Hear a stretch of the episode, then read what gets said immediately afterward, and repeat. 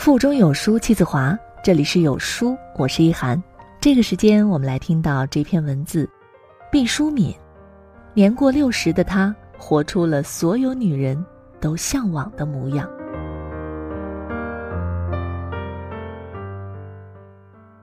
毕淑敏，国家一级作家，内科主治医师，著名心理咨询师，北京作家协会副主席，北师大文学硕士。心理学博士方向课程结业，曾获庄仲文文学奖、小说月报第四、五、六、七十届百花奖、当代文学奖、陈伯吹文学大奖、北京文学奖、昆仑杂志文学奖、解放军文艺奖、青年文学奖、台湾第十七届中国时报文学奖、台湾第十六届联合报文学奖等各种文学奖三十余次。提到毕淑敏，大多数人也许并不陌生。想想你从小到大的课文和阅读理解中，是不是常常出现过这个亲切的名字？我的一位同事砍柴曾采访过毕淑敏，在他的文字里，六十五岁的毕淑敏正好是我们父母那一代人，是正好被岁月侵蚀、无奈老去的那代人。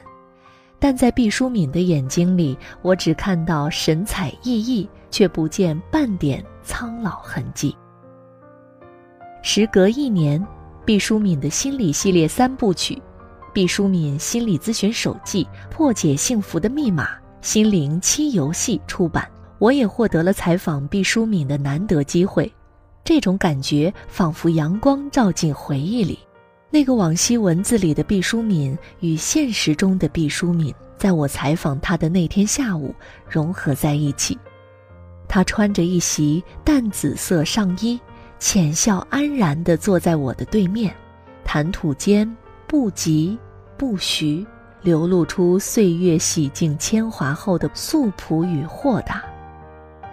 在你我身边。总有一小众平时喜欢写东西、向往诗和远方的文艺青年，毕淑敏却从未当过文艺青年。他的作家之路是直接从文艺中年开始的。一九八七年，毕淑敏的处女作《昆仑商》出版，那时他已经三十五岁。对于大多数青年时期便出道的作家来说，可谓大器晚成。但谁说过了人生最年轻的那段岁月就不能重新出发，选择自己内心真正的热爱，就非得苟且于既定的生活，追求梦想？其实任何时候都不晚。在毕淑敏看来，所谓年轻就是本钱的定义，并不在挥霍，而在于我们可以寻找到一种让自己的生命迸发出更多力量的方式。写作，便是属于他的方式。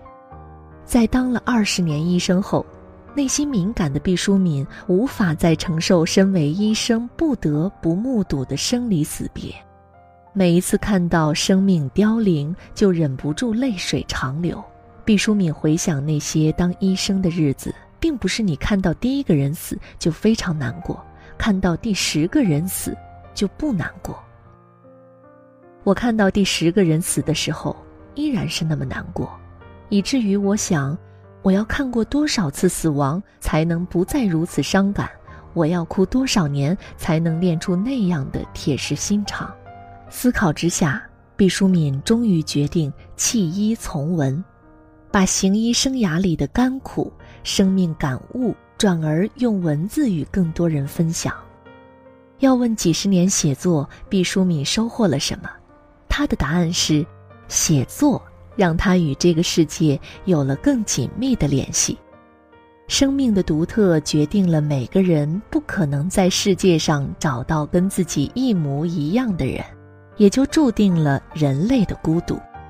而写作却是能克服孤独的一场神奇的化学反应。我写的文字，一旦他们离开了我。他们变成一本书，这本书就将跨越万水千山。我不晓得它会进入什么人手中，也不晓得什么人会在什么时刻去读到它。但这是一个充满感动的、有点奇妙的事情。本来素不相识，我可以借助书借助文字，可以在一刹那彼此发生连接和碰撞。这些生命中的闪亮时刻，成为毕淑敏笔耕不辍的动力和平凡日子里的英雄梦想。今天的毕淑敏在大众印象中是侃侃而谈的心灵导师，却鲜有人知道他一直到将近五十岁都不敢在公共场合发言，也不敢走进 KTV。如果实在要发言，他也只能提前写好发言稿，再在台上一字不落地念完。这些源于他童年时内心的一处创伤。小学阶段，毕淑敏是学校合唱团的一名成员。一次练习的时候，老师听出了集体中有一个孩子的声音特别不和谐，那个孩子就是毕淑敏。于是老师走到他面前说：“你声音这么大，又唱走调了，你就闭上嘴巴。”从那以后，合唱团里依然有毕淑敏的身影。只是除了一张一合的嘴型外，毕淑敏的嘴里再也没有发出过任何真实的歌声。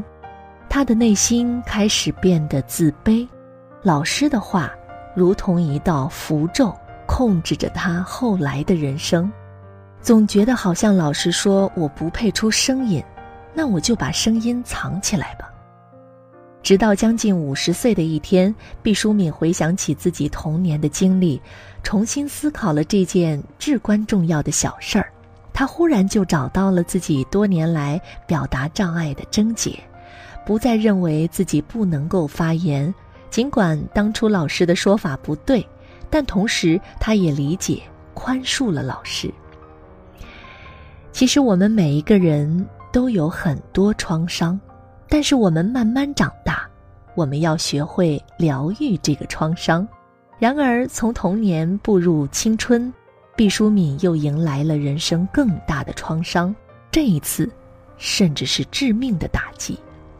十七岁，毕淑敏成为西藏阿里的一名女兵，在负重翻越一百二十里的无人区时，她遇到了一场拷问身体与灵魂的生死挑战。在一档电视节目中，他曾清晰地回忆当时所亲临的处境。我觉得十字背包带就全部嵌入到我的锁骨里面去了，一句话都说不出来。我觉得喉头在不断的发咸发苦，我想我要吐一口，肯定是血。面临极端的痛苦，人的意志力早已消失殆尽。毕淑敏想到了所有的逃避方式里最简单的一种。他暗暗策划着一场自杀，准备从一处悬崖上纵身一跳。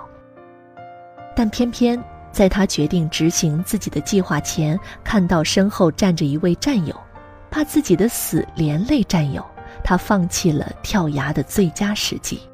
多年以后，部队的首长曾好心地提醒过他：“跟别人你就别提这事儿了。大家本来以为你特别勇敢、特别坚定，闹半天。”原来你还有这么不堪的时刻，但毕淑敏并无所畏惧，她愿意坦然地面对自己的过去，也愿意坦荡地公开自己的不堪，是因为她希望用自己的亲身经历告诉所有此刻正在艰难中的人们：当你以为自己顶不住的时候，并不是最后的时刻，你要再坚持一下，不要自己去结束我们如此宝贵的生命，只要你精神不垮。便依然可以和他不断的斗争下去，去迎来一份光明。走过人生的阴霾，毕淑敏的晚年则显得更为潇洒。年过六十的他，不是在启程，就是在路上。迄今为止，他的足迹已经遍布八十多个国家，且一本本游记也随之问世。从非洲三万里到美洲小宇宙，破冰北极点。毕淑敏的文字细腻清新，饱含对生命的热爱。著名作家王蒙曾评价毕淑敏：“真的不知道世界上还有这样规规矩矩的作家与文学之路。他太正常，太良善，甚至于是太听话了。但是对于毕淑敏来说，只要有人愿意读他的作品，他便心怀感恩。他很认可王蒙对自己的评价。”我真的就是比较循规蹈矩的一个人，但是这对我来说就足够了。就像粗茶淡饭，可能没有满汉全席那么好，但对我来说，已然非常好。毕淑敏对自己有足够清醒的认识，他知道自己是怎么样的人，也知道自己真正想要的是什么。他常常告诉自己：“真的要抓紧啊！我能够去满足自己好奇心的时间不多了。我还想再看看这个地球，看看各种不同的文化，看看各种壮丽的大自然景色，也看看跟我们日常的生活不一样的人和心情。”毕淑敏至今都深刻记得，当自己站在北极点的一刻所体会到的奇妙感受。无论你向哪个方向去迈步。都是向南方，且北纬九十度不是一块陆地，是浩瀚北冰洋中的一个点。人只能够站在移动的冰上，一刹那，冰就会随着洋流离开那个地方。那种感觉会觉得我们的地球真的非常大，也会觉得这个地球挺小的。谈及旅行的趣闻，毕淑敏津津乐道。尽管他已经抵达过非常多的地方，但还有一个地方是毕淑敏今生还想再去体验的，那就是非洲。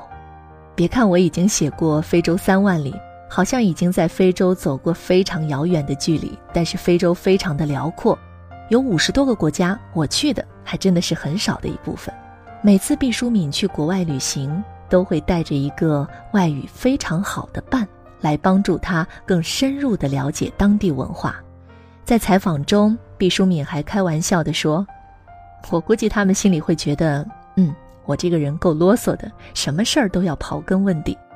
但是，旅行对毕淑敏最大的意义，恰恰是满足他的好奇心。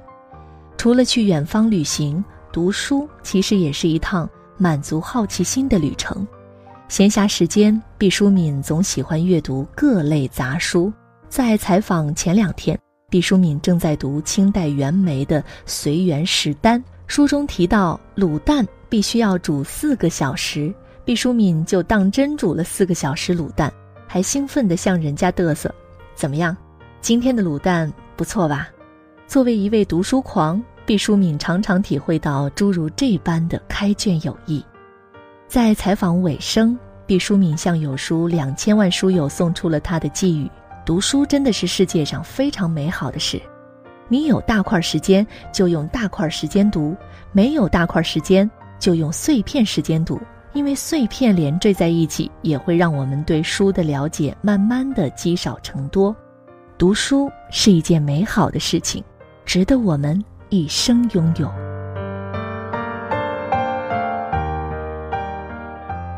在这个碎片化的时代，你有多久没有读完一本书了？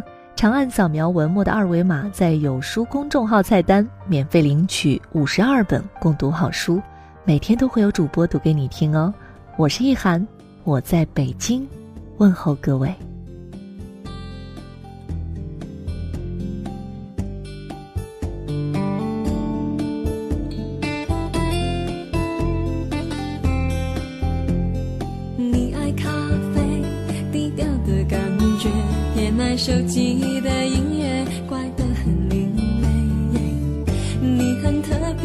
每一个小细节，如此的对味。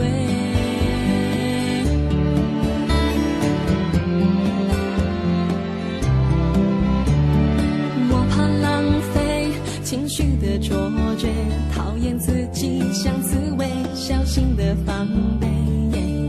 我很反对为失恋掉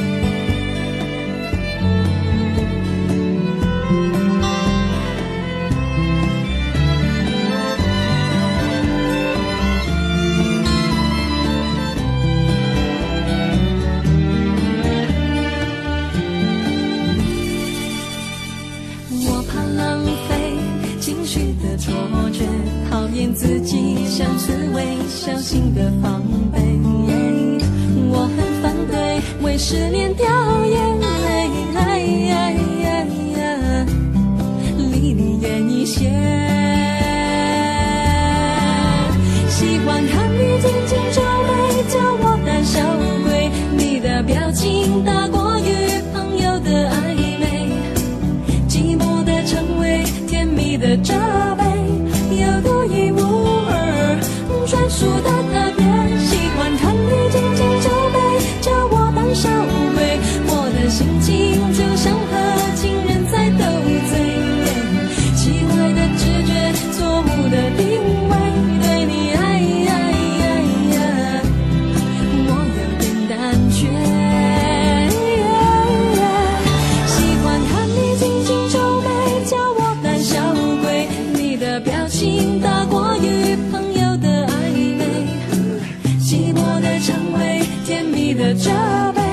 You. thương